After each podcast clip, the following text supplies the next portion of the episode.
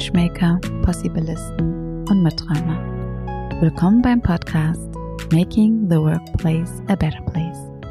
Der Podcast, bei dem ich, Uta, durch Interviews mit Vorbilderinnen, Leaderinnen, Expertinnen sowie durch Bücher und Studien mit dir meine Traumwelt der Arbeitswelt teile. Das heißt, eine Arbeitswelt, bei der beides miteinander verbunden ist. Menschenzentriert und erfolgreich sein. Lasst uns also gemeinsam träumen und schauen, wie wir das ein oder andere in die Realität umsetzen.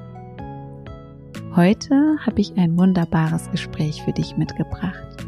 Ich habe mit Jörg Karlinger zum Thema agiles Management gesprochen. Jörg ist agiler Coach in Festanstellung und coacht mit seiner Persönlichkeit, seinem Mindset und seinem Humor Führungskräfte und Mitarbeitende die Werte und Manifeste der Agilität nicht aus dem Auge zu verlieren.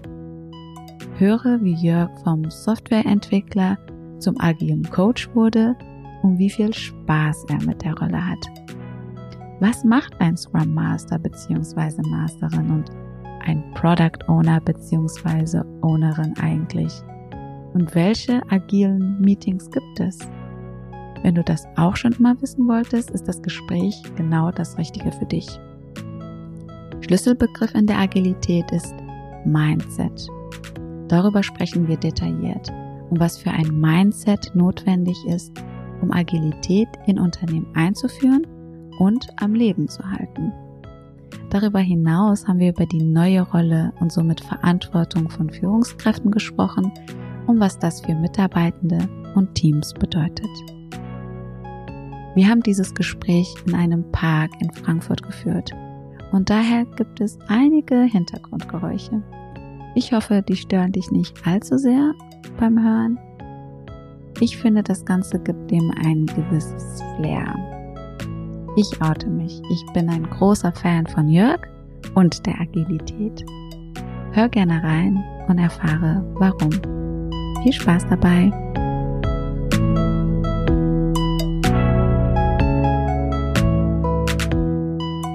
Hallo, lieber Jörg, und herzlich willkommen zu meinem Podcast. Ich freue mich ähm, total darauf und möchte kurz anfangen mit, warum ich dich heute interviewe und was uns überhaupt miteinander verbindet. Und ähm, du bist ein agiler Coach. Wir waren Kollegen. Und was ich so besonders an dir finde, ist, dass du immer konstruktiv warst und wenn man eine Idee hatte, gab es von dir immer die Antwort, wir finden einen Weg. Es gibt nicht, gibt's nicht. Das gibt es bei dir einfach nicht. Und auch wenn es nicht die Ausgangsidee war, findest du irgendeinen Weg und äh, das immer mit der mit einem Mindset, wo klar ist, ähm, das machen wir schon. Mhm. Auch wenn du es nicht unbedingt machst und du jetzt die Person bist, die, die, die das Ganze dann umsetzt, äh, dazu kommt, dass man bei dir immer merkt, dass du Freude an der Arbeit hast. Und deswegen dachte ich mir, du bist der perfekte Interviewgast, wenn es um das Thema agiles Management geht, weil du einfach auch schon mal das richtige Mindset dafür mitbringst. Und danke, dass du zugesagt hast. Hallo Rutta, vielen Dank, dass ich da sein darf und dass du mich interviewst. Ja, ja freut mich auch. Mal schauen. Ja, genau, sehr schön. Ähm, ich würde gerne mal untypisch mit einer anderen Frage starten wollen. Und zwar beschäftigt uns ja alle aktuell gerade ein Thema und das ist Corona. Und jeder geht unterschiedlich damit um. Wie sieht deine aktuelle Situation aus? Was sind so deine Herausforderungen und wie geht's dir damit? Mhm. Also ich arbeite als agiler Coach, wie du schon gesagt hast. Bin normalerweise acht Stunden in der Firma, in einem großen Unternehmen, bin da vor Ort und coache Teams, Manager, einzelne Personen und es hat sich natürlich geändert. Seit März ähm, bin ich im Homeoffice komplett die ganze Zeit, mhm. wie meine ganzen Kollegen auch. Mhm. Und natürlich ist der Arbeitsalltag dadurch komplett anders. Ne? Das Privatleben ist auch anders. Ich habe zwei Kinder, die sind mhm. auch zu Hause, haben Homeschooling, mhm. ähm, sitzen beide auch einen großen Teil ihrer Zeit am Rechner. Ja? Die sind jetzt im Teenageralter. Das klappt gut mit denen. Insofern bin ich da relativ entspannt. Und äh, am Anfang, im März, habe ich mir auch gedacht, okay, wie wird das jetzt mit dem von zu Hause meinen Job machen? Mhm. Teams unterstützen, einzelne Personen unterstützen. Mhm. Das ist was anderes, wenn man in einem Raum ist zusammen. Oder wenn man wirklich getrennt ist und hat nur ein Videoconferencing-Tool. Mhm. In Anführungsstrichen nur. Ja, also das klappt gut mit, den, mit der Technologie. Das ist Mhm. schon mal die Voraussetzung. Ja. Aber es läuft besser, als ich dachte. Äh, wobei ich einige Sachen noch ein bisschen nach hinten schiebe im Moment, die manchmal anstehen. Mhm. Also es gibt zum Beispiel, ich gebe sonst oft Trainings oder Workshops, die einen halben Tag, einen ganzen Tag oder mal zwei Tage sind. Und die versuche ich im Moment entweder in kleine Häppchen zu schneiden, Mhm. um die Aufmerksamkeit der Teilnehmer zu Mhm. haben. Oder ich versuche das ganz nach hinten zu schieben, dass ich sage, okay, zwei Tagestraining, Mhm. das machen wir lieber, wenn wir alle wieder im Büro sind. Mhm. Ja. Das heißt, es ist schwierig, Workshops digital zu machen. Jein. Ein, ein Teil ist oft ja, dass man ein bisschen Theorie transportiert. Das klappt Ja. natürlich gut. Ne? Ja. Ich habe ein paar Folien oder äh, erzähl was, das Ja. ist kein Problem. Äh, manche Sachen kann man auch sehr gut interaktiv machen, je Mhm. nach Tool. Kann sagen, Mhm. hey, hier ist ein elektronisches Whiteboard, da könnt ihr auch was drauf malen. Wir können uns austauschen, wir können eine Art elektronische Post-its schreiben. Das geht auch. Aber wenn ich zu einem, in manchen Workshops oder in manchen Trainings habe ich ein Spiel drin. Mhm. Da spiele ich mit ähm, Bällebadbällen, mit so kleinen Plastikbällen. Ja. Das kann ich von zu Hause unmöglich Ja, simulieren mit ja. Leuten, die eng zusammen sind. Oder es gibt ein anderes, einen anderen Teil im Training, ähm, da falte ich kleine Papierschiffe und zeige damit einen Fluss durch ein Team oder was damit passiert oder was da, was das zeigt über unsere Arbeit. Das kann ich nicht machen im Moment. Mhm. Diese Sachen lockern normalerweise die Workshops oder die Trainings natürlich auf Mhm. und geben einen Mehrwert und den kann ich von zu Hause nicht liefern. Mhm. Das heißt, einige Sachen kann ich machen. Ja. Andere Sachen ähm, habe ich noch keine Idee, wie ich die machen kann oder glaube, das geht nicht Ja. Super. Und ähm, jetzt sind wir schon direkt gestartet. Du hast gesagt, du bist agiler Coach. Sag doch noch gerne ein bisschen mehr zu deiner Person. Was sind, wie sah dein Weg aus? Warum, wie bist du überhaupt dazu gekommen, agiler Coach zu, Mhm. zu werden? Ja, also ich habe ähm, Informatik studiert, äh, Mhm. bin quasi Diplom-Informatiker und habe dann 15 Jahre eigentlich Software entwickelt. Mhm. Ähm, ich hatte zwischendurch mal ein Management-Training, habe aber mich nie dazu durchringen können, wirklich Manager zu werden. Habe ich ein paar Sachen gestört dran. Welche? Vielleicht kommen wir im Gespräch noch drauf Okay. zu. Ähm, vielleicht, wenn wir, wenn wir über Agilität noch ein bisschen sprechen, sage ich auch noch welche. Also frag mich gerne nochmal am Ja. Schluss. Ähm, und irgendwann wurde in der Firma, in der ich damals gearbeitet habe, wurde Scrum eingeführt. Mhm. Das war in 2012. Und da kam mein Manager auf mich zu und sagt, du Jörg, da gibt's eine extra Rolle und das ist der Scrum Master und ich würde dir gerne ein extra Training dafür on top geben. Wir kriegen alle ein Training. Du kriegst zwei Tage mehr Training, wenn du dir das mal angucken magst. Das habe ich dann gemacht und es hat mir super gut gefallen. Weil die Sachen, diese, diese Werte, die da vermittelt werden bei dem Agilen oder damals am Anfang in Scrum, äh, wo ich gearbeitet habe, das hat genau dem entsprochen, was mein Innerstes sowieso vielleicht gern gemocht hat, wie ich Mhm. gern gearbeitet habe. Mhm. Und ich habe äh, eine Art Freibrief bekommen, das auch anderen beizubringen, andere zu unterstützen, so zu arbeiten. Ähm, und das hat richtig Spaß gemacht. Mhm. Also das war mein Weg dahin. Mhm. Äh, danach habe ich mehrere Rollen im agilen Umfeld ähm, übernommen. Am Anfang habe ich parallel noch selbst, selbst entwickelt. Hab, ähm, war dann Scrum Master, also eine Rolle im agilen. Dann habe ich eine andere Rolle noch übernommen, die heißt Product Owner. Und, Das heißt, du hattest dann drei Rollen parallel? Nein, ich hatte eigentlich immer nur zwei Rollen parallel, Mhm. maximal. Aber nach und nach habe ich diese verschiedenen Rollen durch. Ich Mhm. habe meine Entwicklerrolle irgendwann komplett sein lassen, weil ich Mhm. gemerkt habe, oder auch meine damaligen Vorgesetzten, der Jörg bringt uns ja mehr in Mhm. diesen agilen Rollen, wenn er Mhm. uns allen hilft, Mhm. ähm, agiler zu werden oder dieses Mindset zu leben. Mhm. Äh, und damit habe ich mein Entwicklerdasein runtergefahren und ähm, wurde dann auch irgendwann in der Firma zum agilen Coach, Mhm. weil ich dann irgendwann der erfahrenste war Mhm. in, in der Ecke. Ähm, und das war so mein Weg dahin, ja. Mhm. Und woher wusstest du aber damals schon, dass du IT studieren möchtest? Auch eine gute Frage. Ich glaube, ähm, schon als Kind habe ich gern mit technischen Sachen zu tun gehabt, ja. Und als Jugendlicher natürlich spielt man mal irgendein Spiel, macht irgendwas und irgendwann war das Interesse auch dafür, einen Computer oder damit was zu machen. Und äh, das ist ja der typische Entwickler, den man so vielleicht als Nerd im, im Kopf Ja. hat. Vielleicht nicht das, was jeder dann wirklich ist, der das Mhm. studiert. Und das hat sich dann auch in meinen 15 Jahren als Entwickler so, so raus. Also es hat mir Spaß gemacht, das Mhm. war auch okay. Ähm, aber in den 15 Jahren, in denen ich als Entwickler gearbeitet habe, hat man auch gemerkt, ich bin eher jemand, der kommunikativ ist und habe Mhm. gewisse Rollen oder ich habe auch gewisse Bereiche in der Entwicklung dann bekommen, die mit vielen anderen zu tun hatten. Mhm. Zentralen Bereich, weil man wusste, okay, wenn, wenn wir das den Jörg machen lassen, mhm. da klappt das mit der Kommunikation, der mhm. hat keine Angst, einen Telefonhörer in die mhm. Hand zu nehmen, der hat kein Problem, Leute anzusprechen, mhm. weil wir müssen hier was koordinieren. Ja. Also das, dann ging das schon in so eine Richtung wie, naja, vielleicht nicht, vielleicht nicht der Nerd, der nur in, seinem, ja. in seiner Ecke sitzt und da was macht, sondern okay, der, der auch gerne was koordiniert und mit anderen zu tun hat. Mhm. Würdest du sagen, dass man äh, schon Entwicklererfahrung mitbringen muss, um ein guter Scrum Master oder agiler Coach zu sein? Da werden die Antworten von verschiedenen Leuten auseinandergehen. Ich würde sagen, nein. Das kann in gewissen Stellen kann das helfen, aber eher wenn man verstanden hat, worum es beim Agilen geht, kann man Teams auch so helfen, mhm. ohne den technischen Hintergrund zu haben. Manchmal ist es hinderlich, ähm, manchmal hilft es aber auch, ähm, einen gewissen Respekt zu bekommen. Also ich war schon neu als Scrum Master im neuen Unternehmen, in dem Unternehmen, wo wir uns kennengelernt haben. Mhm. Da habe ich am Anfang gesagt, darf ich bitte in der Rolle mal arbeiten, um mhm. Leute kennenzulernen? Und da war es in der ersten, zweiten Woche. Die Leute kannten mich nicht gut. Mhm. Ich behaupte, ich habe am ersten Tag aber trotzdem unterstützen können, auch mhm. wenn ich gar nicht das Produkt kannte, ja. sondern ich wusste nur, wie die Arbeitsweise ist. Und ähm, dann war es so, äh, jemand hat in einem Meeting was gefragt. Äh, da ging es um ein Versionskontrollsystem und dann war ein Manager anwesend und der hat gefragt, oh, ich verstehe nicht, über was ihr redet. Mhm. Dann ich, bin ich ins Flipchart gegangen, hab, darf ich es erklären? Mhm. Und ähm, dann haben die Entwickler mich komisch angeguckt und gesagt, wie, Jörg, du willst erklären, wie das funktioniert? Und dann ja. habe ich gesagt, ja, lass mich mal probieren. Ja. Also ich konnte das dann erklären, ich habe eine kleine Skizze gemacht äh, und jeder hat's verstanden. Und damit hatte ich mir natürlich den Respekt der Entwickler erarbeitet, weil die gemerkt haben, oh, der Jörg weiß, wovon er redet. Ja. Aber das geht auch ohne. Also es geht nur darum, die Leute zu unterstützen. Das geht manchmal sogar besser, wenn man gar nicht im Detail weiß, was machen die, mhm. sondern nur zuguckt, was sind denn die Stimmungen, was sind die Emotionen, was, mhm. was geht hier gerade äh, ab, was, mhm. wo ist hier das Problem?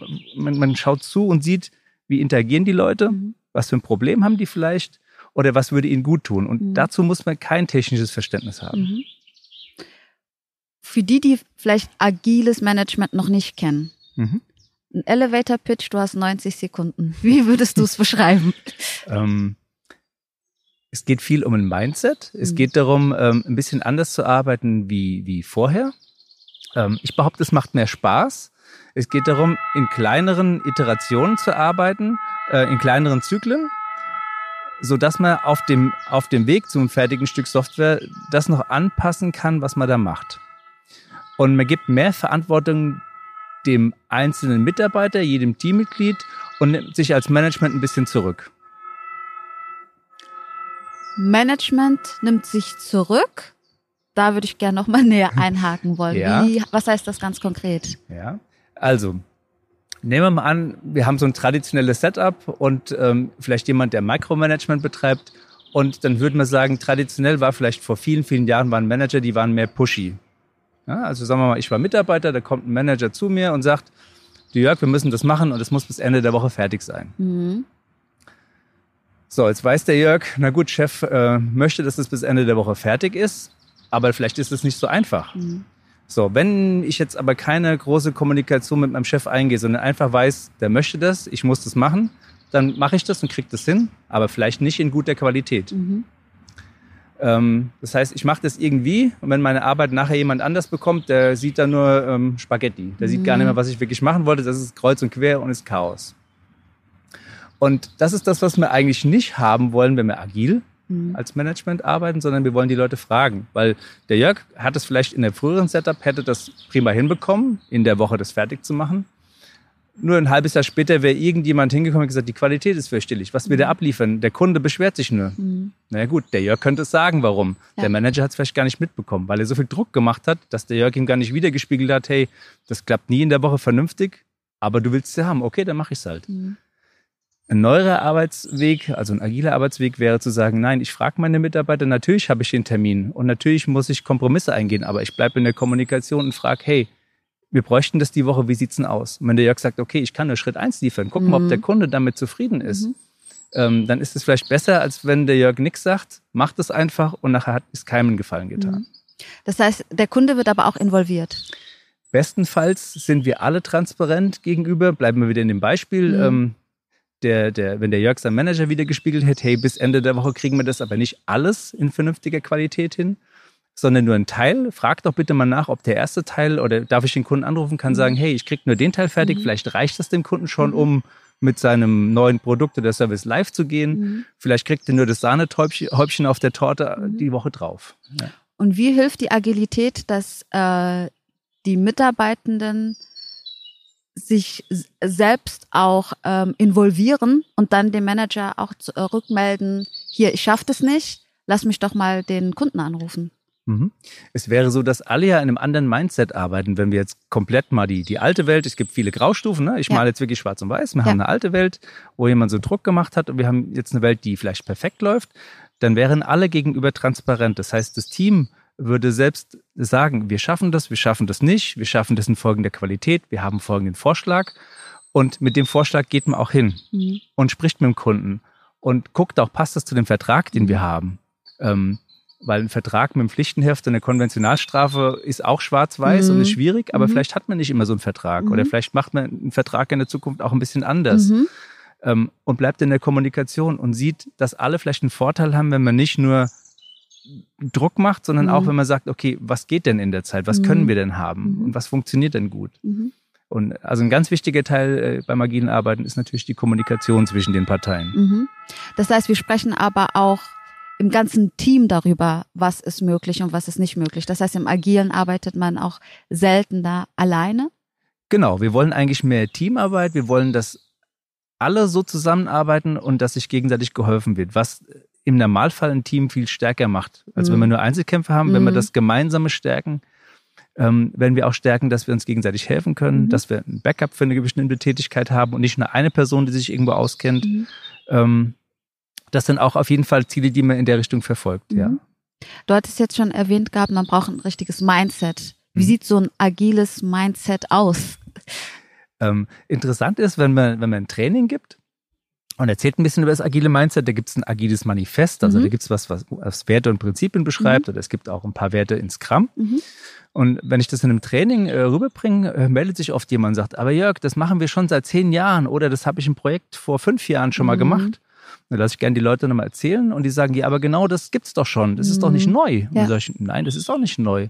Aber in, in, in 2001, seitdem gibt's den Begriff mhm. agile Softwareentwicklung haben sich ein paar Jungs auf dem Berg in Utah getroffen, haben das mal niedergeschrieben, mhm. was da, was da Sinn macht, ja. Und da gibt's verschiedene Werte wie Transparenz, wie ein Fokus auf irgendwas, wie den Mut, ne, mutig zu sein, auch mal dem Chef zu sagen, hey, das krieg ich so nicht hin, das mhm. macht keinen Sinn, was du da forderst, ne. mhm. ne. Ähm, also oder den Respekt gegenüber dem Mitarbeiter, gegenüber mhm. dem Kollegen, gegenüber den Kunden. Ne? Also mhm. das, wo du ja auch herkommst, ne? mhm. ne? die, die, die Menschlichkeit, den mhm. Respekt. Es ist ein, man sagt, es ist ein people-centric Approach, also ja. menschenzentrierter ja. Ansatz, ne? Äh, das Agile. Wir gucken nicht nur auf unsere Zahlen und sonst was. Wir gucken auch, wie geht's denn dem Kollegen, wie mhm. geht's denn äh, dem Manager, wie geht's denn den Kunden damit? Können wir überhaupt so miteinander arbeiten? Also diese Werte sind in diesen ähm, Werten und Prinzipien steckt ganz viel drin, was jeder schon mal erkennt oder, oder was jeder auch kennt. Und eigentlich ist es nur zusammengefasst, ähm, das, was vielleicht gute Praktiken sind unter dem Dachbegriff agiles Arbeiten. Mhm. Und man sagt halt, man arbeitet in kurzen Zyklen, damit mhm. man Sachen anpassen kann. Mhm. Und man arbeitet so, dass man Respekt äh, zeigt, Fokus wie, hat. Genau, wie genau zeigt man denn Respekt? Und aber auch das Thema Fokus finde ich total spannend, weil es mir manchmal sehr schwer fällt, mhm. fokussiert zu arbeiten. Mhm. Und dann kann ich mir gut vorstellen, dass es im Team jeder vielleicht auch noch mal einen anderen Fokus hat. Mhm. Äh, woher weiß man, in welche Richtung man gemeinsam gehen sollte oder gehen möchte? Der, der Fokus ist was ganz, ganz Wichtiges. Und ähm, wenn man jetzt mal überlegt, oh, wo, wann ist es mal nicht so schlecht mhm. oder wann ist es mal schlecht gelaufen im Leben, dann hat man oft gehabt oder in der Berufswelt, ja. dann hat man oft, man hat ganz viele Sachen verfolgt gleichzeitig. Ja. Ne? Ja. Es kam was rein, das musste man sowieso machen, das waren die Standardaufgaben, dann kam das dazu, kam das dazu, kam das dazu und am Schluss hat gar nichts davon richtig funktioniert mhm. oder vielleicht nur einzelne Teile davon. Mhm. Das heißt, wenn wir uns alle so ausrichten als Team, mhm. dass wir nur ein Ziel erstmal haben, eine wichtige Sache, die wir verfolgen, die mhm. wichtig ist. Der nächste Termin für den Kunden, der nächste Termin, keine Ahnung, für den Kollegen, für den Chef, wer auch immer was vorgibt, und wir arbeiten alle daran. Dann sind mhm. wir darauf fokussiert und das ist wichtig. Das heißt, die Prioritäten zu setzen, was wir als nächstes machen, ist, ist ganz, ganz wichtig, um den Erfolg zu haben. Ja? Und ähm, viele der Praktiken gehen darauf zurück, dass man sagt, nur eine Sache oder nur wenige Sachen und die Sachen, die wir uns wirklich zutrauen. Lass mal mhm. gucken, was ist denn in unserem Portfolio? Was haben wir denn gerade auf dem Tisch? Mhm. Das soll wenig sein und muss auch so sein, dass es zeitlich begrenzt ist, dass wir sagen, mhm. da haben wir unser nächstes Ziel. Bis dahin wollen wir das fertig mhm. haben. Und das ist auch in naher Zukunft kein Projekt, was ein Jahr erstmal mhm. dauert, sondern wir gucken alle paar Wochen, spätestens einen Monat drauf. Wo mhm. sind wir dann? Das gibt uns den Fokus. Und Respekt, wie, wie kann man Respekt mit, bestimmt gibt es ein paar bestimmte Methoden oder sonstiges, die einem auch dabei helfen. Das, das erste ist man, wenn man jetzt, ein, wenn man jetzt neu anfängt, agil zu arbeiten, ja. empfehlen wir immer ein Training zu geben im mhm. Normalfall. Ne? Und da würden wir diese Werte und Prinzipien nochmal durchgehen. Mhm. Und wenn man mit dem Team wirklich startet, ähm, nach einem Training ist noch nicht so viel hängen geblieben mhm. im Normalfall. Das heißt, ähm, der Begriff agiler Coach kommt natürlich daher, dass man noch ein bisschen coacht und begleitet. Ja. Und das heißt, im, im wirklichen Leben, in den ersten Meetings, die man begleitet, guckt man noch mit zu und versucht das mit vorzuleben. Sagt, guck mal, jetzt hat einer hier im Raum was gesagt, keiner ist gerade drauf eingegangen. Jörg, was wolltest du gerade sagen? Niemand hat dir gerade zugehört. Kannst du den Satz mal wiederholen und mhm. zeigen, das ist der Respekt. Ein Kollege hatte was gesagt, der war vielleicht nicht so laut, das war vielleicht mitten mhm. in einem mhm. anderen Satz mhm. drin. Wie sieht denn das aus? Also mhm. man versucht das mit vorzuleben oder zu zeigen, wie das wäre. Ganz wichtig ist auch das Management abzuholen, was mhm. auch einen Wandel an der Stelle mitmacht. Ne? Mhm. Wenn man mehr Verantwortung ins Team gibt, ja. hat man selber ein kleines bisschen weniger Verantwortung, kann vielleicht auf andere Sachen sich fokussieren. Ja. Das heißt, diese Rollen coacht man auch gleich mit, ja. was sich da ändert. Ne? Du hast es gerade schön positiv formuliert, dass sich dann Manager auch äh, auf was anderes konzentrieren können. Damit einher geht ja aber auch Verlust von Macht. Ja. Wie holt man dort Führungskräfte ab? Das wirklich eher als was Positives zu sehen. Genau damit kann man sich auf was anderes konzentrieren, weil ich bin mir sicher, dass es nicht so ist, dass sie dann anfangen, Daumen zu drehen. Und somit aber auch die Verantwortung tatsächlich bei den Mitarbeitenden äh, abgeben. Das ist gar nicht so einfach. Man muss das am besten auch an positiven Beispielen mit zeigen. Mhm. Ne? Das heißt, wenn man das Team eine Zeit lang begleitet, kann man natürlich Hinweise geben, die muss man nicht in großer Runde geben, die kann man auch mhm. einzeln mal dem Manager ja. geben. Kann man sagen, guck mal, was ist gerade passiert? Wir haben ein bisschen Verantwortung Mitarbeiter ABC gegeben. Hat es funktioniert, hat es nicht funktioniert? Wie war das früher? Siehst du das auch positiv? Und ähm, man braucht trotzdem Manager, die die Mitarbeiter fördern, die mhm. im Hintergrund äh, genau wie eine Personalabteilung guckt, wo entwickelt sich jemand hin, was mhm. macht man da? Und vielleicht kann man den Fokus mehr an diese Stelle mhm. äh, legen mhm. und auch helfen und weniger auf das Micromanagement, weil wenn mhm. ich Verantwortung ins Team gebe und es mhm. funktioniert und jemand die Verantwortung annimmt, dann muss ich den auch nicht eng kontrollieren, engmaschig. Das heißt, der macht seinen Job, der hat selber mehr Spaß. Und das ist das, was mir auch Spaß macht, zu sehen, das funktioniert, den Leuten zu helfen, einfach wieder vernünftig zusammenzuarbeiten. Mhm. Ja? Es ist nicht, dass man weniger schafft, man hat vielleicht nur weniger Druck und mehr Spaß. Mhm. Ja, also mir gefällt der Gedanke auch total gut. Ich kann mir nur vorstellen, dass es doch für einige dann nicht so leicht ist, in der Praxis da wirklich loszulassen. Die Frage ist aber, was ist denn dann die Rolle der Führungskraft? Du hattest es gerade schon gesagt, das ist dann das tatsächliche entwickeln und beobachten und vielleicht auch ähm, neue Projekte hinzufügen, um den einen oder anderen nochmal anders zu fördern. Aber heißt es, dass die, die Führungskraft gar keine Rolle hat in diesem agilen Thema, also in dem, in dem, ähm, in dem Projekt oder in der Umsetzung dessen? Nein, nein, würde ich nicht so sagen. Wenn man jetzt ein, nur, nur ein Buch liest über Agiles, zum Beispiel ein Scrum-Buch, ja. da findet man die Rolle nicht unbedingt drin, wenn man jetzt ja. so, so ein mhm. Basic-Buch liest. Mhm. Äh, wenn man aber in die Praxis geht, haben wir natürlich Manager. Und zum mhm. Beispiel, wenn wir nach Kanban schauen, Kanban sagt, äh, sagt, man soll die, die Rollen und die Verantwortlichkeiten so respektieren, wie sie erstmal sind mhm. und darauf basierend äh, in kleinen Schritten Verbesserungen machen. Mhm. Ähm, das heißt, wir brauchen den Manager auch, und jeder Manager ist unterschiedlich. Mhm. Jedes Team, wo man reinschaut, ist unterschiedlich. Ja. Es gibt auch Manager, die arbeiten zum Beispiel fachlich mit. Die ja. haben ihre, ihre Rolle dadurch erworben, dass sie fachlich ja. früher der Allerbeste waren und heute immer noch bei einigen Themen der Ansprechpartner sind. So jemand ähm, hat natürlich weiterhin eine Rolle in seinem Team. Und der darf auch weiterhin, wenn das funktioniert, weiter technisch an der Stelle unterstützen. Mhm. Muss nur schauen, wie kriegt man das vielleicht mit dem neuen Mindset hin und was mhm. müsste man mhm. ändern, um andere Leute mitzufördern? Ja, mhm. wenn er vielleicht immer noch, er oder sie, der, mhm. der Einzige ist, der über ein Thema Bescheid weiß, wir haben vorhin gesagt, wir wollen eigentlich Wissen verbreitern. Ja. ja. Dann ist vielleicht auch die an der Stelle mal, okay, wollen wir das Wissen nicht vielleicht noch an jemand anders abgeben? Ja, das muss man gucken. Je nach Team ist es sehr, sehr unterschiedlich. Mhm. Aber es ist nicht einfach, da hast du recht. Und es braucht auch meistens ein bisschen Zeit, bis es richtig gut funktioniert. Ja Und das ist aber auch deine Rolle dann als agiler Coach, da direkt reinzugehen? Ja.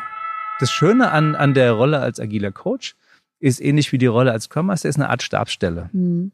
Das heißt, ähm, wenn das gut etabliert ist im Unternehmen, dann ist das jemand, dem jeder gerne mal zuhört, wo mhm. jeder neutral drüber denkt. Ähm, ich bin nicht der Vorgesetzte von irgendjemandem, mhm. sondern ähm, naja, der berät mich mal, der hilft mhm. mir mal, der coacht mich mal.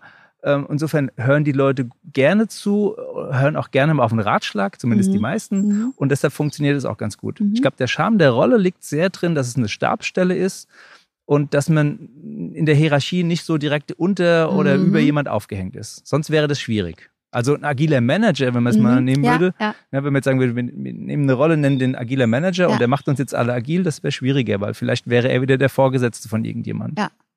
Und wie machst du das aber dann ganz konkret, Leute, Führungskräfte, Scrum Master oder auch agile Teams zu coachen? Wie sieht so dein Arbeitsalltag aus? Das ist ein bisschen unterschiedlich, ob das von dem Team selber kommt. Es gibt Teams, die starten das mehr oder weniger mal selbst, weil mhm. sie gemerkt haben, oh, wir wollen das auch mal probieren, das mhm. ist ein mhm. Trend. Mhm. Äh, die kommen zu mir, das ist dann äh, super einfach, weil die Leute sind interessiert. Ja. Ähm, der, das andere wäre, dass irgendjemand in einer gewissen Hierarchie sagt, okay, die Ecke soll mal agil werden und ja, ja kannst du mal gucken. Ja. Und äh, dann geht man aufs Team zu und äh, das Team weiß das meistens schon, hat den Namen gehört ähm, dann wird man normalerweise vielleicht auch mal eher, was will der jetzt, was machen wir? Ja.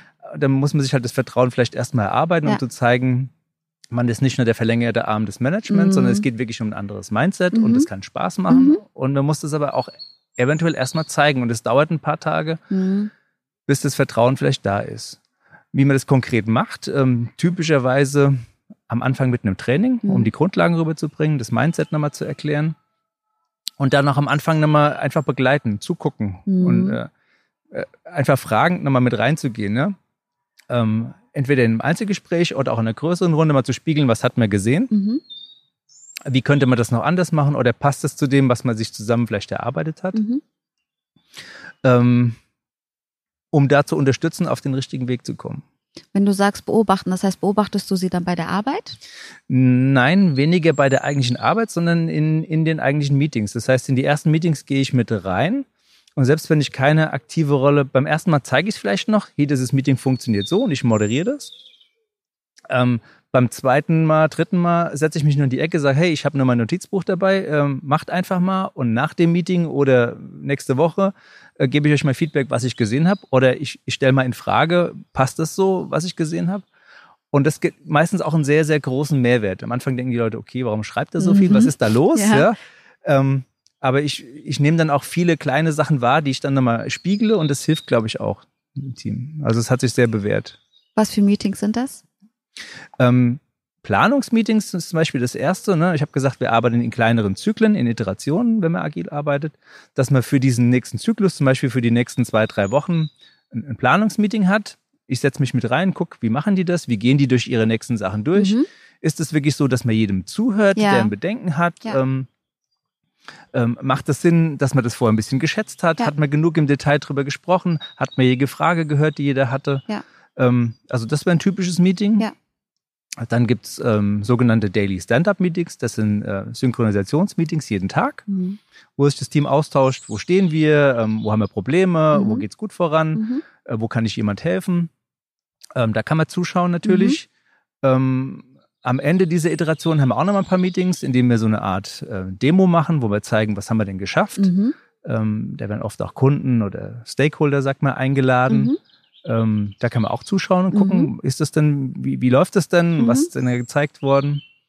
Ähm, und es gibt noch ein Meeting am Ende dieses Zyklus, das heißt Retrospektive. Ähm, da schaut das Team, ist ein teaminternes Meeting, da schaut das Team zurück auf die letzten zwei, drei Wochen in meinem mhm. Beispiel jetzt und schaut, ähm, hat es gut funktioniert oder was hat gut funktioniert, was hat nicht so gut funktioniert, was wollen wir vielleicht beim nächsten Mal anders machen. Mhm. Ja, das sind so die typischen Meetings, mhm. die man in so einem Scrum-Zyklus jetzt drin hat. Mhm. Ich meine, das Thema Agilität hört man ja immer häufiger. Ja. Und viele Unternehmen sagen sich, oh, wir wollen auch agiler machen, äh, agiler werden. Was würdest du sagen, ist notwendig und warum scheitern dann doch Unternehmen oder einzelne Bereiche tatsächlich agil zu sein? Was nötig ist, ist auf jeden Fall eine gewisse Erfahrung, ein bisschen Expertise. Also sich zum Mhm. Beispiel jemand reinholen, der das woanders schon gemacht hat. Okay. Ob man sich jetzt externe Hilfe holt Ja. oder aus einer anderen Abteilung. Ähm, man braucht jemand, der das schon mal erfolgreich gemacht hat. Mhm. Und dann sollte man sich vorher natürlich informieren, was das bedeutet, weil ähm, wenn ich sage, es ändert sich was am Mindset oder es Mhm. ändert sich was, wie man zusammenarbeitet, bedeutet das auch, ähm, dass manches vielleicht am Anfang erstmal hakelt oder länger dauert Mhm. und man die ersten paar Wochen vielleicht nicht so schnell ist, wie man vorher war. Mhm. Äh, Das heißt, man muss dem Ganzen, man muss ein bisschen Geduld haben Ja. und auch äh, wissen, okay, ich möchte das, dann ziehe ich es jetzt auch durch und äh, bleib da im Kontakt. Ja. Ist nicht so, dass ich einem mal sage, mach uns mal agil und Ja, in zwei genau. Wochen ist es durch. Ja. Das ist nicht so. Und warum scheitern? Also glaubst du, das Scheitern liegt dann daran, dass dann doch zu ungeduldig sind? Könnte sein, das kann, auch wieder ganz, ganz verschiedene Ursachen haben. Es könnte auch sein, dass wir es ähm, dann vielleicht nicht schaffen, gewisse äh, Rollen abzuholen, dass wir sagen, Mhm. wir wollen andere Rollen etablieren. Ich habe Mhm. vorhin Scrum Master oder äh, Product Owner genannt. Mhm. Wenn wir es nicht schaffen, dass die ihren Job richtig machen können, wenn wir zum Beispiel Manager haben, die das nicht verstanden haben, die nicht an einem Training teilgenommen haben, die nicht auf, mit dem Coach zusammenarbeiten, dann kann das Ganze natürlich torpediert werden. Also nur, nur das Label agil drüber Mhm. hängen hilft nichts, Mhm. sondern es muss wirklich bei allen ankommen. Und es funktioniert nur, wenn wir es in einem ganzen Bereich machen oder ein ganzes Unternehmen im, im Endeffekt. Mhm. Weil irgendwo gibt es dann Ecken, wo man wirklich aneckt, wo es nicht weitergeht. Mhm. Hol uns nochmal äh, ab mit den Rollen. Das heißt, was ist die Rolle des Scrum Masters? Was ist die Rolle des Product Owner? Der Scrum Master ist derjenige oder diejenige, die für die Prozesse zuständig ist. Also wenn wir jetzt ein, ein Framework haben, das gewisse Meetings vorschlägt, äh, wie zum Beispiel Scrum, die Meetings habe ich gerade erklärt, Mhm. dann gibt es jemand, der helfen soll, dass das Team das versteht, dass die bei der Moderation unterstützt wird und dass der Prozess immer wieder verbessert wird. Das wäre Scrum Master oder Scrum Masterin. Ist eine Rolle, die auch viel Gefühl für Menschen Mhm. mit drin hat. Man muss mit Menschen umgehen können, Mhm. man darf keine Angst haben, auf Menschen zuzugehen.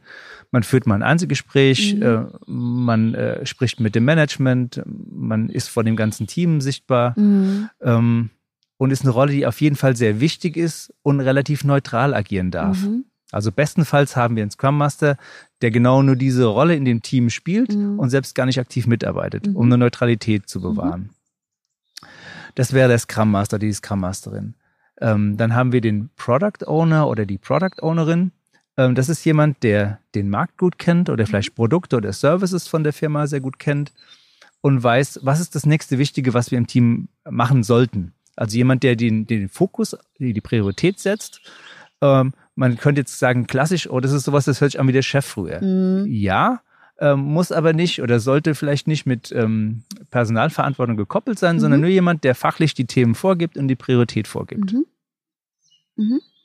Und ähm, wie kommt das Team zustande? Mm, Man sollte sich anschauen, wer zusammenarbeitet oder ähm, wo das passt, um ein Produkt oder einen Service ähm, quasi ähm, end-to-end von vorne bis hinten zusammen zu entwickeln. Das heißt, wir brauchen verschiedene Fachdisziplinen zum Beispiel, ähm, damit wir ein Produkt oder Service am Leben halten oder zum Leben bringen. Und diese Leute wären ideal, wenn wir die zum Team gruppieren, zu einem Mhm. kleinen, schlagkräftigen Team. Das heißt, ein, ein agiles Team muss nicht unbedingt auch das fachliche Team sein, die eigentlich zusammenarbeiten und einen Vorgesetzten haben, sondern es kann auch sein, dass aus unterschiedlichen Disziplinen, unterschiedlichen äh, Bereichen, unterschiedliche Führungskräfte ein agiles Team zusammenkommt. Ganz genau. Ja. Das, was man machen möchte, man muss gucken, wer passt denn da zusammen. Ja. Und viele machen das auch so, dass sie eine Art virtuelles Team bilden, dass man Mhm. zwar weiß, man ist in der Hierarchie, man hat vielleicht Mhm. Kollegen, die haben genau denselben Jobtitel, Mhm. also Jobtitel wie man selbst, aber für das agile Team arbeitet man mit anderen Disziplinen Mhm. zusammen, um eben dieses Produkt oder diesen Service ähm, äh, zu, zu erschaffen oder Mhm. am Leben zu halten. Mhm. Und wo würdest du sagen, sind die Grenzen der Agilität? Die Grenzen der Agilität. Gibt es sowas für dich? Oder siehst du Ahnung. nur Chancen darin? Ich sehe ganz viele Chancen. Die Grenzen sind die, die wir schon besprochen haben. Ne? Wenn wenn es irgendwo ähm, wenn Leute das nicht voll unterstützen, dann stößt du schnell an eine Grenze, ja, dann kommst du auch nicht weiter an der Stelle, dann macht es vielleicht nicht so viel Spaß oder äh, ein Team hat immer wieder ein Problem, weil es an, an gewisse Grenzen stößt, die das Unternehmen vielleicht vorgibt, ne? Mhm. Rollen, die nicht gelebt werden mhm. oder oder Sachen, die man nicht Ende zu Ende macht, weil mhm. man ein Team nicht ordentlich zusammenstellen darf oder sowas. Mhm. Weiß nicht, ob du das gemeint hast, aber für mich wäre das die Grenze. Mhm. Ich habe gar nichts gemeint. Also mhm. mir ging es wirklich nur darum, das klingt alles so positiv oder man beschreibt ja auch agil immer als etwas, was man sich wünschen würde für ein Unternehmen. Ja. Und daher war äh, eher die Frage, gibt es aber auch etwas, wo man sagt, gerade das ist es, oder gibt es bestimmte Grenzen, die, die eher aufhalten könnten? Und da hast du es ja schon gesagt, das sind, wenn die Rollen nicht so gelebt werden. Auf der anderen Seite ist natürlich genau das dann auch die Herausforderung. Und ist das dann aber auch genau da deine Rolle, da reinzugehen als agiler, neutraler Coach, dort zu unterstützen, dass jeder seine Rolle so leben kann? Ja, genau. Das wäre, das wäre die Unterstützung, die das Unternehmen braucht und die ein mhm. agiler Coach vielleicht geben kann, wenn mhm. er genug Zeit hat. Mhm. Und wenn, er, wenn, ihm, wenn ihm da auch niemand Steine in den Weg legt, ja, dann ist das genau die Rolle, das stimmt. Was glaubst du, wie die Zukunft aussehen könnte von Agilität? Glaubst du, dass noch mehr Unternehmen agiler werden ich glaube, dass das wahrscheinlich, was wir im Moment sehen, schon weitergeht, dass das hat in der IT-Branche angefangen, in der mhm. Softwareentwicklung. Mhm. Und dass man jetzt sieht, dass diese Prinzipien, mhm. ein Teil davon kommt ja auch nicht unbedingt aus der IT selbst, nur wenn man mhm. auf Kanban denkt, Kanban kommt aus dem Toyota-Produktionssystem, mhm. ähm, dass gewisse Sachen auch auf andere Industrien oder andere äh, Branchen einfach äh, sich ausweiten, dass man da vielleicht merkt, okay, das passt vielleicht auch an der einen oder anderen Stelle. Ja, oder dass viele Sachen, das Mindset haben wir vorher drüber gesprochen. Viele Leute sagen ja, nee, so arbeiten macht Spaß, das habe ich ja schon mhm. früher gemacht. Wenn ja. wir das schaffen, an verschiedenen Stellen zu etablieren, ja. auch außerhalb der IT oder Softwarebranche, ähm, dann können wir natürlich da auch was Gutes machen. Ja. Würdest du die These unterschreiben, je agiler, desto erfolgreicher das Unternehmen? Im Allgemeinen ja. ich weiß nicht, ob man das für jedes Unternehmen sagen kann. Es gibt mit Sicherheit Bereiche, wo das vielleicht gar nicht nötig ist. Also dieses Mindset oder einige der Sachen, die wir gesprochen haben, die mhm. machen vielleicht überall Sinn. Mhm. Ähm, man sagt aber, das agile Arbeiten braucht man vor allem in der komplexen Umgebung, in einem mhm. komplexen Umfeld. Das heißt, wenn sich der Markt in der Branche zum Beispiel schnell ändert, die, ja. die Voraussetzungen ändert, dann hilft einem agil auch einen, einen großen Wettbewerbsvorteil zu haben. Mhm. Und wenn wir jetzt ähm, drüber nachdenken, ist es für jeden gut? Naja, vielleicht brauchen wir es nicht, wenn ich jetzt eine, eine einfache Branche habe, wenn ich keine Ahnung, ich bin Kioskbetreiber, vielleicht mhm. macht es da keinen Sinn, wenn ich agil bin mit meinen Lieferanten oder mhm. so, keine Ahnung. Mhm. Ja. Mhm. Aber auf jeden Fall in, in der Branche, wo ein komplexes Umfeld da ist, wo ich mit vielen Teams und, und, und in großen Umfeld arbeite, da macht Sinn, das zu machen. Mhm. Wahrscheinlich auch in anderen Branchen. Mhm. Und da denke ich, dass das vielen, wenn diese Voraussetzung da ist, dass das da auch helfen wird, in den aller, allermeisten Fällen. Wir hatten ja vorhin gesprochen über äh, Werte, Fokus, Respekt und sonstiges. Wo würdest du sagen, kann man denn auch einige der agilen Methoden für sein Privatleben nutzen? Ne, von, dem, von dem Mindset kann man schon viel auch nutzen. Ne? Ich meine, ja. das, das gilt natürlich auch für was Privates. Wenn ich privat auch ganz viele Sachen anfange, ja. vielleicht passt das gut, weil da habe ich ja keinen Druck und es macht Spaß, viele Hobbys zu haben. Aber vielleicht macht es auch Sinn, wenn ich irgendwo äh, eine Sache eher durchziehe, um die fertig zu bekommen. Ja. Vielleicht möchte ich meinen Garten schön haben, ja. was auch immer. Ja, wenn ich viele, viele Sachen anfange, dann gilt es da auch. Ähm, die anderen Sachen machen auch Sinn, ja. Ähm, mutig zu sein, offen mhm. zu sein, transparent zu sein, mhm. hilft auch bei jeder Beziehung, die man hat im, im mhm. Leben, ja. Mhm. Ähm, sei es privat oder beruflich. Mhm. Ja. Ich hatte jetzt auch bei der Frage wollte ich tatsächlich auf etwas hinaus. okay. Und zwar finde ich nämlich so ein Kanban-Board. Nutze ich jetzt nämlich auch eher privat, weil ich gemerkt habe, dass es mir diese Struktur gibt und ich auch nochmal meine Ziele und wo ich aktuell bin, nochmal visuell habe. Ja, das sagen viele Leute. Ich, hab, ich bin mit Absicht nicht darauf eingegangen, okay. weil da gibt's auch ein, äh, es gibt auch einen Nachteil, wenn man das sagt. Ja. Also wenn ich ein Kanban-Training gebe, dann sagt jeder, ja, kennen wir schon alles, Kanban-Board. Ne? Ja. Kennen wir, haben wir schon gesehen, machen wir auch. Ja. Jetzt ist das Board aber nur ein kleiner Teil, wenn man die, das, die Kanban als Methodik mhm. ähm, oder als Framework ansieht. Mhm. Und da ist nur eins, das heißt das Visualisieren seiner Arbeit. Mhm. Das hilft natürlich. Da gibt es aber auch noch andere Werte dazu. Es gibt mhm. noch andere Prinzipien und es gibt noch ein paar Vorgaben, die man auch berücksichtigen sollte. Mhm. Das heißt, ähm, so ein Kanban-Board kann einem helfen, einfach indem man ein paar Post-its an der Wand, um strukturiert ja. zu sehen, was mache ich denn? Ja? ja? wie gestalte ich denn meinen Garten? Ja. Was, was ist genau. denn das nächste, was ich zu Hause mache? Ja? Es gibt da Leute, die sagen, sie organisieren ihren Haushalt äh, mit einem Kanban-Board. Ähm, ja, mache ich jetzt privat nicht. Mhm. kann, man, kann man versuchen. Aber ich bin vorsichtig, sowas zu sagen, ja, das geht super easy, ja. weil da würde ich wieder mein eigenes Training verkaufen, ja. Äh, wenn, wenn ich den Leuten sonst sage, hey, kann man das mehr als ein Board? Ja. Passt mal auf, wir haben ein acht Stunden Training dafür. Und äh, es ist nicht nur ein paar Post-its über ein Board zu ziehen. Ne? Es, geht, es gehört noch ein bisschen mehr dazu. Mhm. Aber trotzdem kann es einem helfen, natürlich. Äh, Twitter hat ja vor kurzem entschieden, dass alle ihre Mitarbeiter für immer von zu Hause arbeiten können. Jetzt arbeitest du auch seit einiger Zeit, jeden Tag von zu Hause. Ja. Ist das etwas, wo du sagen würdest, findest du super grundsätzlich als, als eine Entscheidung? Und ähm, was hilft dir, um dein Homeoffice trotzdem so strukturiert wie möglich zu gestalten? Also für meine Rolle wäre das auf Dauer vielleicht nicht ganz so einfach. Mhm. Ähm, das immer so zu machen, weil wie mhm. gesagt, wie am Anfang gesagt, einiges geht davon verloren. Mhm. Wenn ein Unternehmen das der Mitarbeitern freistellt, finde ich grundsätzlich aber gut. Mhm. Also finde ich, finde ich super gut. Und ich glaube auch, dass das Vertrauen in, in die Mitarbeiter steigt, wenn man jetzt sieht, das funktioniert gut mit Homeoffice. Ich glaube, dass viele Unternehmen oder auch viele Manager sehen, ja. ich kann meinen Leuten vertrauen. Das sehe ich als was sehr Positives.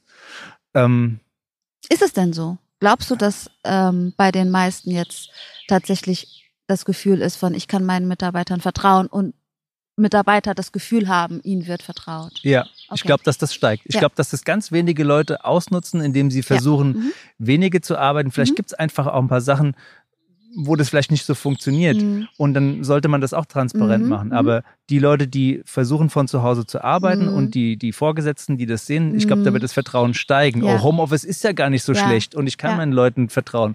Und die arbeiten vielleicht eher sogar noch ein paar Minuten mehr als zu wenig. Also das sehe ich sehr positiv.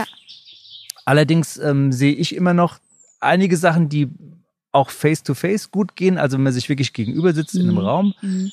Das ist nochmal ein Stück schöner, als wenn man vielleicht nur in einer Videokonferenz ist. Mhm. Ja? Mhm. Aber ich sehe das durchaus insgesamt positiv. Ich würde mir für meine Rolle aber wünschen, dass ich immer mal zurück ins Büro darf ja. und auch mit Leuten in, in einem Raum sitzen kann ja. und, und ein Training oder ein Workshop geben darf. Aber gerade auch in der Agilität ist es ja auch so oft ein Thema mit virtuell oder doch zusammen. Gibt es da Hürden deswegen? Nee, Hürden nicht. Also die, es kommt auch darauf an, wie gut kennt sich ein Team schon. Ne? Wenn mhm. ich jetzt so ein neues Training gebe, eins der, der, ähm, der zwölf agilen Prinzipien mhm. ist auch, ähm, dass man die von Angesicht zu Angesicht die Kommunikation mhm. fördern möchte. Ja. Das steht da so drin. Ja. Und dann fragen auch die Teams, aber wir sind ein verteiltes Team, wie soll das dann gehen, Jörg? Und manchmal habe ich auch in so einem Training einen Manager vor mir, dann sage ich hier, da sitzt, da sitzt der Manager. Lasst uns versuchen, dass ihr euch alle gut kennt trotzdem. Weil wenn ich jetzt einen Kollegen habe, keine Ahnung, in, in Brasilien, in Sao Paulo, und ich sehe den wenigstens einmal im Jahr und habe einen, einen Tag, wo wir mal ein Meeting zusammen haben und ich gehe abends mit dem Bier trinken, dann ist das was anderes, wenn ich den am nächsten Tag anrufen muss, weil ich kenne den. Ich habe den mhm. persönlich schon mal getroffen. Mhm. Das ist wesentlich einfacher, als wenn ich jemand nur vom Telefon oder mhm. nur von der Videoschaltung kenne. Mhm. Das heißt, ähm, ich finde es gut, wenn sich die Leute sehen. Mhm. Es ist nicht unbedingt eine Hürde, wenn man jetzt ein Videotool nimmt, wenn man sich daran gewöhnt, und das machen wir, glaube ich, alle. Aber es macht es einfacher, wenn wir die Leute persönlich kennen. Das heißt, so ein Daily Stand-up, eine Retrospektive, eine Demo, alles ist eigentlich auch virtuell möglich. Es ist alles virtuell möglich. Vielleicht nicht ganz so effizient wie in einem Raum, aber mhm. es ist alles möglich. Mhm. Und man kann sich auch da stückweise verbessern, sage ich mhm. mal. Ja, super. Dankeschön. Gerne. Ich würde gerne mit meinen Abschlussfragen dann, äh, die ich an alle stelle, abschließen Klar. wollen. Und zwar, wie stellst du dir die Arbeitswelt in zehn Jahren vor und wie würdest du sie dir wünschen? Das ist eine gute Frage. Ne? Wir haben jetzt auch schon ein bisschen spekuliert, wie es sein könnte. Ja. Vielleicht geht es ja in die Richtung. Ja. Also ich würde hoffen, dass wir in der Richtung, was wir zwar ja auch befürworten, ähm, dass wir viel auf unsere Mitarbeiter, auf unsere Kollegen hören und ähm, dass wir das selbst mitgestalten können, mhm. was zum Beispiel bedeuten könnte, mhm. mehr Leute können von zu Hause arbeiten, ja. was ja auch eine andere schöne Seiteneffekte hat. Ja. Ne? Ähm, wir sparen Zeit, indem wir vielleicht nicht im Stau stehen, nicht ja. in der Bahn sind. Ähm, ich würde hoffen, dass das Agile sich vielleicht auch noch mehr durchsetzt, weil ich das, äh, weil ich da sehr dahinter stehe und mhm. mir das Spaß macht und ich mhm. sehe, wie, wie Teams, Einzelpersonen, wie Leute Mhm. aufblühen, Spaß an der Mhm. Arbeit haben. Und deshalb habe ich auch die Rolle, weil ich das fördern möchte. Ja. Das heißt, mich würde es freuen, wenn das in den nächsten Jahren noch mehr aufblüht. Ja. Ich behaupte mal, das gibt es zwar seit 2001, aber populär geworden. Gerade in Europa ist es erst ab den 2010er Jahren. Mhm. Das heißt, wenn wir noch mal zehn Jahre in die Zukunft äh, Mhm. gucken, würde es mich freuen, wenn es noch mehr Agilität gäbe, Mhm. wenn es noch mehr Leute gäbe, die ähm, auf äh, Mitarbeiter, Mitmenschen achten und Ja. mehr Respekt da zeigen. Ja. Also das wäre mein Wunsch Ja. und ich glaube auch, dass es in die Richtung geht, weil wir merken, das hilft nichts, ähm, Mitarbeiter nur auszupressen Ja. und ähm, zu versuchen, da alles rauszuholen, sondern es geht nur mit mehr Vertrauen, Mhm. mit mehr Verantwortung. Mhm. Und das äh, finde ich gut. Mhm. Super. Und jetzt stell dir vor, ähm, du, du triffst dein 20-jähriges Ich wieder. Was für einen Ratschlag, Tipp würdest du ihm geben fürs Leben? Du meinst, abgesehen davon, dass ich die Lottozahlen aufschreiben würde und dann weitergeben würde. Äh, Ja. Ähm, ja, was würde ich für einen Tipp geben? Also ich, ich glaube, ich würde auf jeden Fall ähm, den Tipp geben, weil ich habe auch lange gebraucht, um eine gewisse Entwicklung in mir zu entdecken. Mhm. Ich würde, glaube ich, den Tipp geben, noch mal ein bisschen feinfühliger zu sein und auf Feedback von außen zu hören. Mhm. Ähm, also eigentlich eher, eher würde ich als Coach agieren, meinem eigenen äh, Ja, Ich gegenüber, ja. anstelle ganz plump zu sagen, Ja. hey, mach mal das. Ja. Also ich würde sagen, hör mal eher drauf, was du als Feedback kriegst, geh mal eher in dich, wie du dich weiterentwickeln kannst und würde vielleicht auch den Ratschlag geben, wenn es irgendwo nicht weitergeht, vielleicht schneller sogar abzubrechen. Weil manchmal Mhm. war ich vielleicht so, dass ich länger in eine Richtung gegangen bin und gedacht habe, ja, da musst du jetzt durch. Ja. Vielleicht kann man auch eher mal wechseln auf was anderes und nochmal schneller in sich reinhorchen und sagen, okay, vielleicht ist das gar nichts für mich. Das ist ein, also das ist gar nicht so leicht, das ja äh, zu, zu verstehen, gerade im jungen Alter. Ich weiß noch, wie schwer mir das fiel. Ich habe ja erstmal angefangen, Psychologie zu studieren Mhm. und dann abzubrechen, weil es fühlte sich irgendwie an, als würde man versagen. Und am Ende war das natürlich die beste Entscheidung für mich, Ja, genau. weil sonst hätte ich nicht Wirtschaftspsychologie für mich äh, entdeckt. Und das ist nämlich genau das Richtige. Aber woher weiß man denn dann, dass es nicht ein Versagen ist und vor allem nicht ein, ach, ich habe jetzt nicht ähm, genug Durchsetzungsvermögen, um auch einmal durch die harte Zeit durchzugehen. Ja, ich glaube, im Nachhinein ist man natürlich schlauer. Ne? Ja. Also wenn man jetzt zurückguckt, weiß man das ja oder sieht Ja. man das ja. Und wenn man dann zum Beispiel, also wenn ich jetzt meinem Ich begegnen Ja. würde und würde sagen, guck doch mal, für was du vielleicht bei deinen Freunden oder in deiner Freizeit bekannt bist und guck mal, wo du darin gut bist und was die Leute an dir schätzen. Mhm. Und guck mal, ist es das Gleiche, was vielleicht dein aktueller Vorgesetzter Mhm. an dir auch schätzt? Mhm. Und vielleicht ist es manchmal eben gerade nicht so. Und dann sollte man Mhm. nochmal in sich gehen und sollte Mhm. nochmal die, die Ziele vielleicht des Vorgesetzten auch nochmal äh, genau überlegen, warum, Mhm. warum will er mich genau da halten, wo ich bin? Ja, vielleicht bin ich da auch gut drin, aber vielleicht könnte ich noch was anderes auch machen. Ja. Ja. Ähm, da könnte man schon mal in sich noch gehen als Ja. 20-jähriger Jörg. Ja. Ah, Sehr gut, okay. Und dann, welches Buch, Unternehmen oder welche Person würdest du gerne in meinem Podcast hören wollen und warum? Ich weiß, dass du die Bücher vom John Strzelecki Ja. gerne magst. Ja. Und mein Lieblingsbuch ist äh, das Wiedersehen im Café am Rande der Welt, Ja. also das zweite davon. Ja, Das finde ich gut. Also wenn du darüber nochmal Ja. äh, reden magst, Mhm. ich finde, da kann man viel mitnehmen. Ja. Oder ich habe für mich da auch nochmal viel mitgenommen. was hast du für dich da mitgenommen?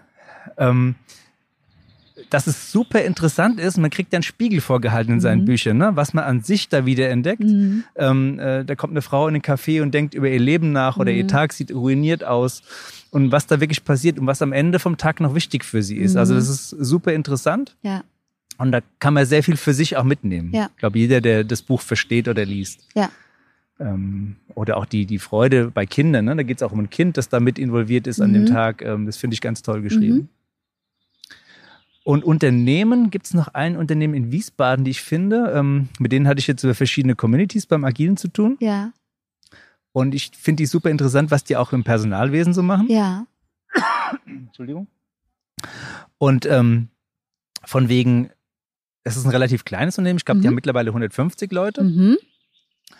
Die haben lange Zeit, ich glaube immer noch nicht, meines Wissens nach, die haben keine richtige Personalabteilung. Ja, Äh, die versuchen das untereinander zu managen, zu regeln, machen das, ähm, machen viele Sachen, glaube ich, sehr gut. Und Ja. es ist super interessant, wie die das machen. ja. Also ich kann dir gerne das Unternehmen nennen. Ich Ja. weiß nicht, ob ich es jetzt schon nennen soll. Darfst du, ja. Es ist Cybert Media. Mhm.